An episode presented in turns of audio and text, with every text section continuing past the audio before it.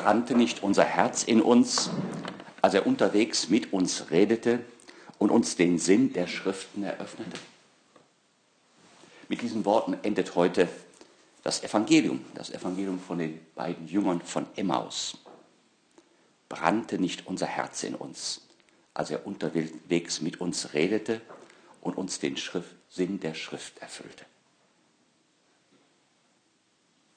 Herr, wir möchten unsere Betrachtung beginnen, unser Gebet heute Morgen, eben mit diesem Wunsch, mit, dieser, mit dem Wunsch, dass am Ende oder im Laufe dieser unserer Betrachtung auch das Herz in uns brennt, so wie bei diesen beiden Jüngern von Emmaus. Und vielleicht deswegen kann uns helfen dieses ein Stoßgebet, ein Gebet, das wir der heutigen Liturgie entnehmen, dem Ruf vor dem Evangelium. Herr Jesus, erschließe uns die Schrift. Lass unser Herz entbrennen, wenn du zu uns redest. Herr Jesus, erschließe uns die Schrift, so wie du diesen beiden Jüngern von Emmaus erschlossen hast. Lass unser Herz entbrennen, wenn du zu uns redest. Am ersten Tag der Woche, so beginnt das heutige Evangelium, am ersten Tag der Woche waren zwei von den Jüngern Jesu auf dem Weg in ein Dorf namens Emmaus, das 60 Stadien von Jerusalem entfernt ist. 60 ne? Stadien, ein Stadion ist wie, wir kennen ja ein Fußballstadion oder das ist ein Stadion, das sind also 185, 200 Meter, so was das so äh, lang ist, so ungefähr, das ist, war damals ein Stadion. Ne? 60 Stadien. Ja, am ersten Tag der Woche, damit wollte ich beginnen. Äh, wir lesen das so einfach und gehen weiter. Ja, erste Tag der Woche ist ja klar. Aber man muss, wir wollen versuchen, uns in diese Zeit hineinzusetzen. Yom Rishon, Tag 1. das kennen wir von der Genesis. Tag 1, Tag 2, Tag 3, Tag 4 bis 6 und dann kommt der Schabbat. Also Tag 1, das war, ja, das ist der erste Tag, das ist der Tag, der erste Tag der Woche. Das ist so ungefähr wie bei uns, müssen wir uns vorstellen, wenn es heißt Montag, Montagmorgen. Oh ja, die Arbeitswoche beginnt von neuem. Ne? Also das ist jetzt nicht, wir denken natürlich Tag 1, klar, das ist Sonntag, wunderbar, ausruhen, spazieren gehen. Nein, Tag 1, das ist eben äh, der Montag beginnt, die Arbeit beginnt wieder. Ähm, das war eben für die Juden damals wie heute, für sie war der Ruhetag der Sabbat. Und am, am Yom Rishon, ersten Tag der Woche, da beginnt die wieder. Ne? Ich kann mich noch gut erinnern, mein erster Aufenthalt im Heiligen Land, das war ganz merkwürdig. Wir hatten natürlich schon am Freitagnachmittag war alles frei. Man arbeitet nicht mehr ganzen Samstag frei. Und Sonntag dann beging das, ging das Leben wieder los. Ne? Und nun aus Rücksicht auf die vielen sagen wir mal, Europäer, von denen man vermutet, dass die Christen sind, fingen wir dann erst am Sonntagnachmittag an. Also Sonntag hatte man noch den Vormittag frei. Aber es war schon diese, ja, heute ist eigentlich wieder Arbeitstag. Das ist für uns ganz ungewohnt. Yom Rishon am ersten Tag. Ja, seit Jahrhunderten feiern die Juden den Sabbat. Sie feiern den Sabbat, nutzen diese Gelegenheit, Gott zu loben, ihm zu danken für die Schöpfung Du, himmlischer Vater, hast in sechs Tagen die Welt erschaffen. Und am siebten Tag, wie die Bibel uns sagt, hast du ausgeruht. Und so hast du als erster diesen siebten Tag geheiligt. Und du hast uns befohlen, auch wir Menschen, wir, die wir nach deinem Bild geschaffen sind, wir sollen auch sechs Tage arbeiten. Aber den siebten Tag sollen wir ruhen und sollen wir an dich denken, an dich, unseren Schöpfer. Wir sollen dir für alles danken wie wichtig ist das auch für uns, ja? dass wir auch diesen siebten Tag nutzen, auszuruhen, zu beten, zu danken. Die Juden hatten dafür gekämpft, während ihrer ganzen Geschichte immer wieder dafür gekämpft, dass sie diesen siebten Tag heiligen durften, dass sie, wenigstens sie, nicht zur Arbeit gehen brauchten. Denn das war damals in der griechisch-römischen Welt, gab es keinen freien Wochentag. Alle Tage waren gleich. Es gab viele Feiertage, aber es gab nicht jede Woche so den einen Tag, an dem man eben von der Arbeit ausruhte, so diesen Rhythmus. Ne? Und wie gut tut eigentlich dieser Rhythmus? Ja? Sechs Tage Arbeit, mittlerweile sind wir bei fünf gelandet, sagen wir mal, und dann ein Tag Ruhe. Das tut gut, dieser Rhythmus. Ja, und so war es eben, deswegen, wenn wir heute beim Bindesevangelium hören, am ersten Tag der Woche, da ist jetzt was Besonderes passiert. Herr Jesus, erschließe uns die Schrift. Lass unser Herz entbrennen, wenn du zu uns redest. Ja, erster Tag der Woche. Wenn wir noch einmal ins Evangelium schauen, ich habe es noch mal getan, ähm, bei Markus, dem ersten, dem ältesten Evangelisten. Am ersten Tag der Woche kamen die Frauen in aller Frühe zum Grab, als eben die Sonne aufging. Das ist für einen Christen erster Tag der Woche. Matthäus. Nach dem Sabbat kamen in der Morgendämmerung des ersten Tages der Woche Maria aus Magdala und die andere Maria, um nach dem Grab zu sehen. Lukas. Am ersten Tag der Woche gingen die Frauen mit wohlriechenden Salben in aller Frühe zum Grab. Johannes. Am ersten Tag der Woche kam Maria von Magdala früh morgens, als es noch dunkel war, zum Grab. Merken wir, wenn die Bibel sagt, am ersten Tag der Woche, wenn das Neue Testament sagt, am ersten Tag der Woche, damit ist der Tag der Auferstehung gemeint. Der erste Tag der Woche, das heißt Ostern. Und deswegen für uns Christen hat dieser, schon diese Worte am ersten Tag der Woche hat einen ganz besonderen Klang. Das meint Ostern. Und das meint dann höchstens noch anschließend, ja, der Sonntag, der ist so wie ein kleiner Ostertag, ja. Das Grab ist leer, der Held erwacht, der Heiland ist erstanden. Deinen Tod, o oh Herr, verkünden wir, deine Auferstehung preisen wir, bis du kommst in Herrlichkeit. Das ist der erste Tag der Woche. Deinen Tod, Herr Vater, deine Auferstehung, bis du kommst in Herrlichkeit. Und deswegen ist der erste Tag der Woche, ist der Tag der Auferstehung. Der erste Tag der Woche ist deswegen der Tag der Eucharistiefeier. Der erste Tag der Woche ist, in der wir Christen eben zusammenkommen und gemeinsam feiern, dass Jesus von den Toten auferstanden ist und dass du, Herr Jesus, bei der Eucharistiefeier mitten unter uns gegenwärtig ist. Dieser erste Tag der Woche, der hieß in der heidnischen Welt, in der römischen Welt, hieß er Sonntag. Er war der Tag, der war nach der Sonne benannt. Ne? Und ähm, so hören wir es noch sehr schön in einem äh, Text aus dem Jahre 150 von Justin dem Märtyrer. Der schreibt an den, den Kaiser Antoninus Pius, er will ihm erklären, was die Christen denn da am ersten Tag der Woche machen, am Sonntag. Er sagt, an dem nach der Sonne benannten Tag. Ihr Römer wisst das ja, der Sonne benannte Tag, das ist eben der Sonntag. An dem nach der Sonne benannten Tag findet die Zusammenkunft von allen, die in Städten oder auf dem Land herum weilen, an einem gemeinsamen Ort statt. Es gab noch keine Kirchen im Jahre 150.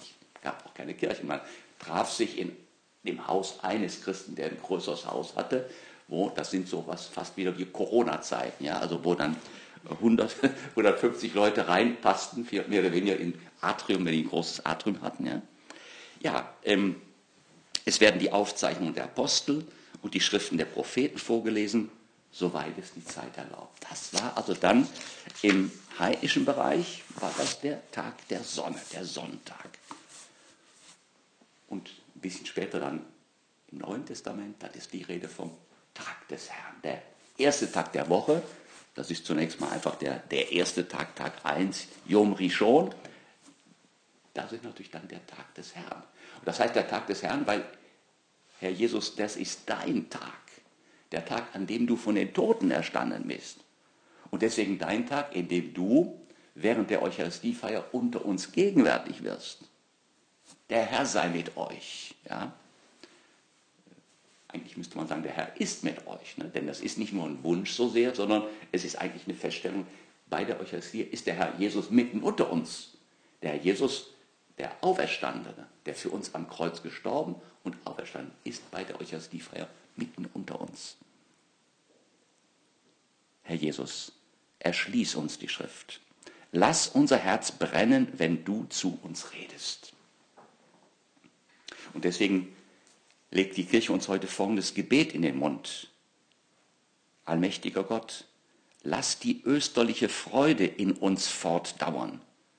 Diese Freude von der Auferstehung, diese Freude der Überraschung vom ersten Tag der Woche, als die Frauen zum Grab gingen, um den Leichnam salben zu können. Und das Grab ist leer, der Held erwacht. Das ist der erste Tag der Woche. Die österliche Freude. Denn du hast in deiner Kirche, du hast deiner Kirche neue Lebenskraft geschenkt und die Würde unserer Gotteskindschaft in neuem Glanz erstrahlen lassen. Gib, dass wir den Tag der Auferstehung voll Zuversicht erwarten, als einen Tag des Jubels und des Dankens. Himmlischer Vater, wir danken dir für das Geschenk der Taufe. Wir danken dir dafür, dass du uns in der Taufe die Gotteskindschaft wieder geschenkt hast, diese Gotteskindschaft, die Adam und Eva hatten und durch die Sünde verloren haben. Und durch, durch den Tod und die Auferstehung Jesu ist uns das wieder geschenkt worden und in der Taufe wird dieses Geschenk einem jeden von uns zuteil. Wir danken dir für diese österliche Freude, für die wiedergeschenkte Gotteskindschaft. Christus ist erstanden. Halleluja. Jesus lebt, Jesus lebt, Halleluja. Dieses schöne Lied, Jesus lebt, Jesus lebt, Halleluja.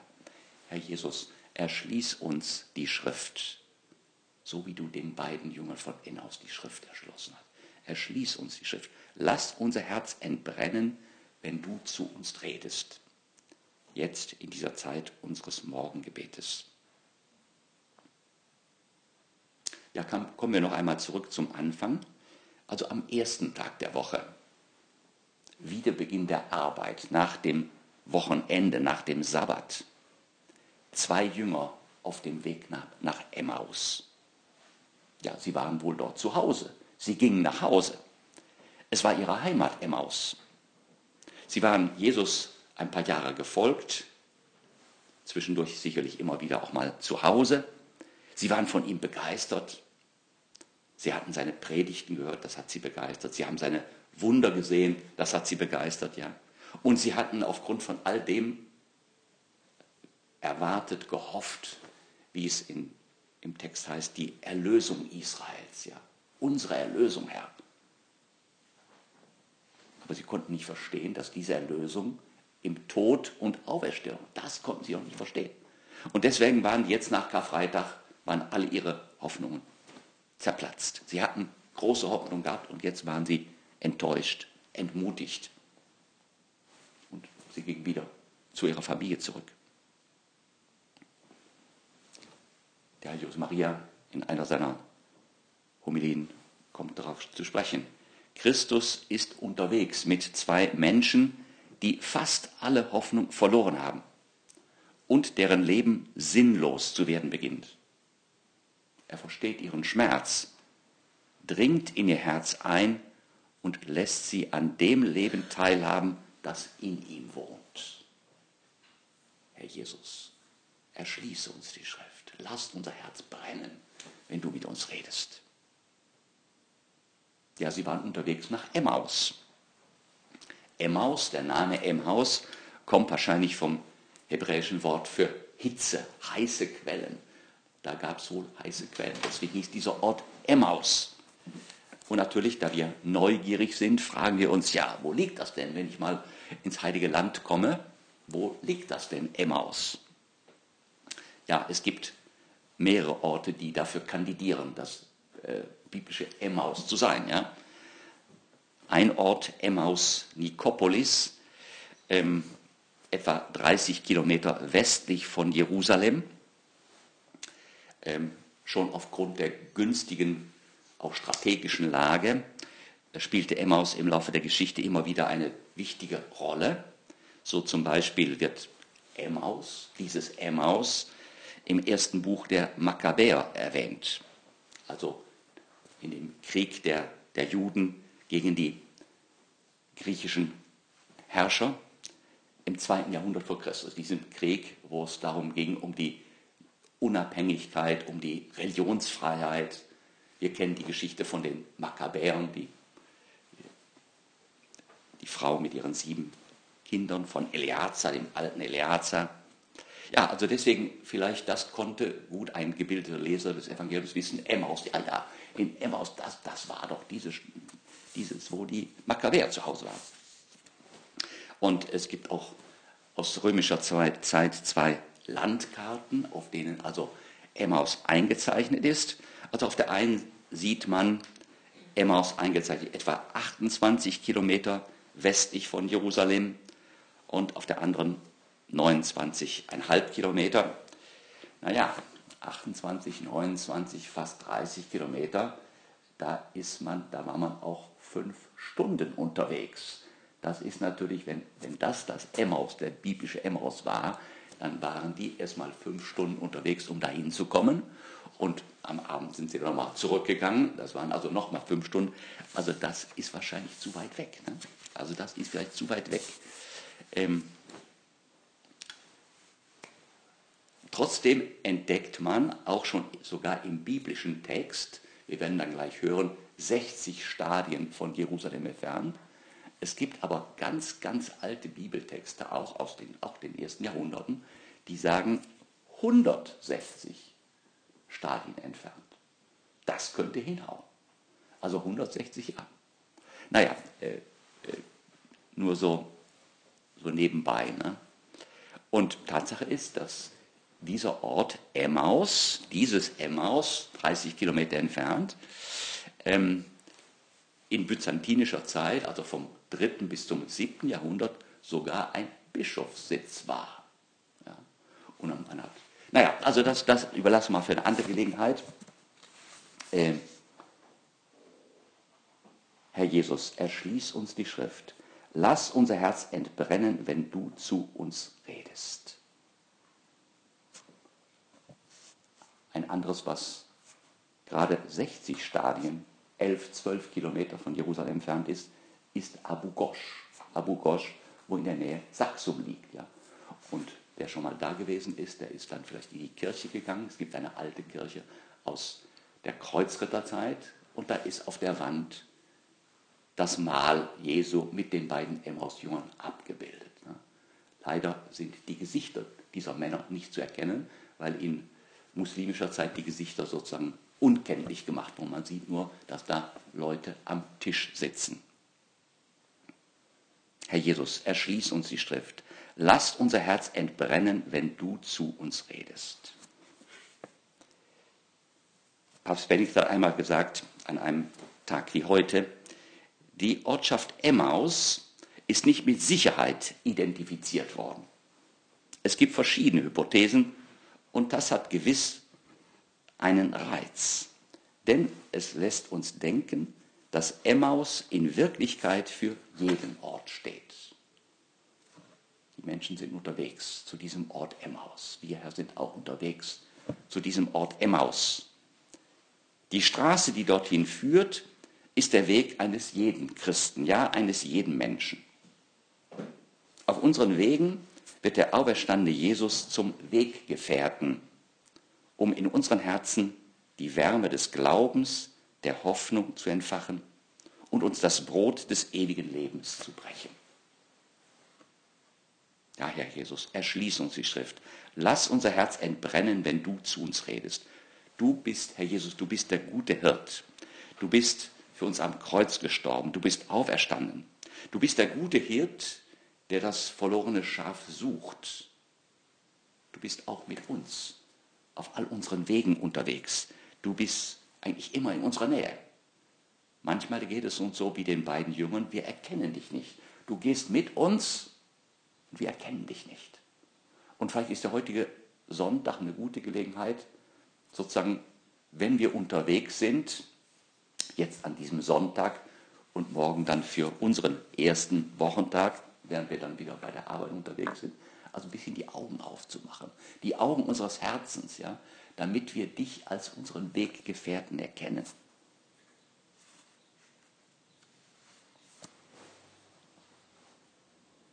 Jesus ist auf dem Weg. So schreibt der Heilige Maria. Groß bist du, o oh Herr. Bist es immer. Aber deine Größe trifft mich besonders, wenn ich sehe, wie du dich herablässt, um uns in unserem Alltag zu folgen. so wie das für diese beiden Männer auch ihr Alltag war. Sie gingen zurück in ihren Alltag. Wie du mit uns bist, um dem Alltag zu folgen, um uns zu suchen. Herr, gewähre uns die Einfalt des Geistes, den ungetrübten Blick, den klaren Verstand, damit wir dich erkennen, wenn du ohne äußere Zeichen deiner Größe zu uns kommst. Herr Jesus, erschließ uns die Schrift, lass unser Herz entbrennen, wenn du zu uns redest. Zwei Menschen auf dem Weg nach Hause. Sie sind miteinander vertraut. Sie sind gute Freunde. Sie wandern gemeinsam. Sie haben mindestens zwei Stunden Zeit, 60 Stadien, zwei Stunden. Zeit zum Nachdenken, Zeit zum Gespräch miteinander. Herr, wir denken an unser tägliches Gespräch mit dir. Jetzt heute Morgen, heute Nachmittag, die Zeit unseres Gebetes. Wir denken an dies unser Bemühen, in deiner Gegenwart zu weilen. Gerade auch an den Arbeitstagen, an den Alltagen, Montag, Dienstag, Mittwoch, Donnerstag, Freitag. Wir denken aber auch an unser geschwisterliches Gespräch. Die Aussprache, der Austausch, das sich austauschen im Beisammensein. Wir denken an unser Zusammensein mit unseren Freunden, zuteil etwas schwieriger, gestalte sie etwas schwieriger. Wir müssen uns das einfallen lassen, öfter telefonieren, öfter WhatsApp, Mail und alles Mögliche. Ja. Das sind alles so Gelegenheiten, unsere Freuden, unsere Sorgen, unsere apostolischen Pläne anzusprechen. Jesus, du bist der gute Hirt. Du weißt, wie es deinen beiden Freunden zumute ist. Und du lässt sie nicht hängen. Du folgst ihnen, du gehst mit ihnen. Du gibst ihnen Gelegenheit, dir ihr Herz zu öffnen. Du gibst ihnen Gelegenheit, sich alles von der Seele zu reden, von der Leber zu reden, alles, was auf ihnen lastet. Herr, erschließe uns die Schrift. Lass unser Herz entbrennen, wenn du zu uns redest. Aber Jesus, du weißt sie auch zurecht ihr Unverständigen, deren Herz zu träge ist, um alles zu glauben, was die Propheten gesagt haben, musste nicht der Messias all das erleiden, um so in seine Herrlichkeit zu gelangen? Ihr Unverständigen, deren Herz zu träge ist, das fiel den beiden schwer. Das war ihnen schwer gefallen zu verstehen, dass Jesus, dass diese Erlösung Israels, auf die sie hofften, darin bestand, dass der Erlöser, dass du, Jesus, erstmal am Kreuz sterben musst, dass du leiden musstest, dass du am Kreuz sterben musst und dann am dritten Tag auferstehen. Das fiel den beiden schwer und das fiel auch allen anderen schwer. Wir sehen ja, das war gerade das, was eigentlich den Aposteln schwer gefallen ist. Und wie schwer fiel es dir, Jesus, sie davon zu überzeugen, dass du tatsächlich lebst, dass du nicht im Tod geblieben bist, dass du durch den Tod hindurch in ewiges Leben gekommen bist. Das fiel ihnen schwer. Das fiel auch dem Petrus schwer. Das fiel auch den anderen schwer. Und es fällt uns auch immer wieder schwer. Dich zu erkennen, sozusagen, gerade in unserem Gleit, gerade in unseren Schwierigkeiten, gerade in den Widrigkeiten unseres Lebens, dich zu erkennen.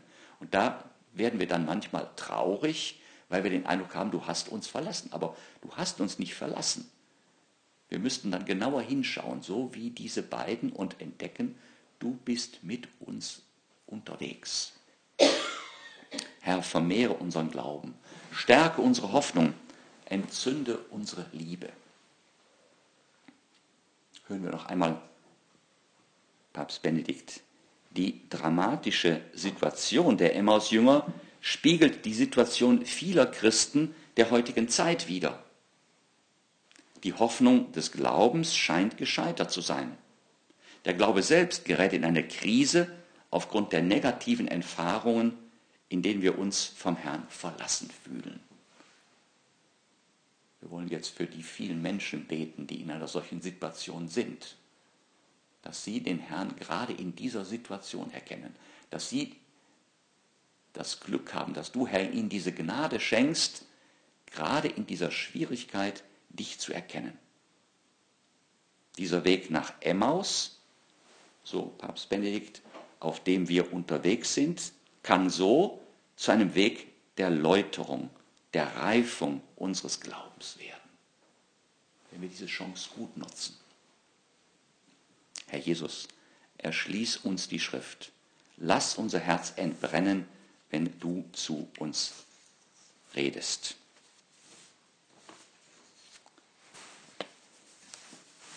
Wir kommen zum Schluss. Als sie das Dorf erreichten, geht die Wanderung zu Ende. Die beiden Jünger sind, ohne es zu merken, von den Worten und der Liebe des menschgewordenen Gottes in ihrem Herzen tief getroffen. Sie bedauern, dass der Herr weiterzieht, denn er grüßte sie und tat, als wolle er weitergehen. Er, unser Herr, drängt sich nie auf. Er möchte, dass wir ihn von uns aus rufen. Wir müssen ihn nötigen, ihn bitten, bleibe bei uns, denn es wird Abend werden und der Tag hat sich schon geneigt. Es wird Nacht. Herr, erschließe uns die Schrift. Lass unser Herz erbrennen, wenn du zu uns redest. Brannte nicht das Herz in uns, als er unterwegs mit uns redete und uns den Sinn der Schrift erschloss? Diese Worte der Emmaus-Jünger müssten unwillkürlich, wenn du Apostel bist, von den Lippen deiner Berufskollegen kommen, wenn sie dich auf dem Weg ihres Lebens getroffen haben. Also auch wir könnten so ipse Christus, alter Christus werden, der die Menschen auf dem Weg begleitet, den Menschen nach Emmaus. Jeder Christ muss Christus unter den Menschen vergegenwärtigen. Er muss so handeln, dass seine Mitmenschen den Bonus oder Christi, den Wohlgeruch Christi verspüren, dass durch die Werke des Jüngers das Antlitz des Meisters hindurchschimmert. Herr, erschließ uns die Schrift. Lass unser Herz entbrennen, wenn du zu uns redest.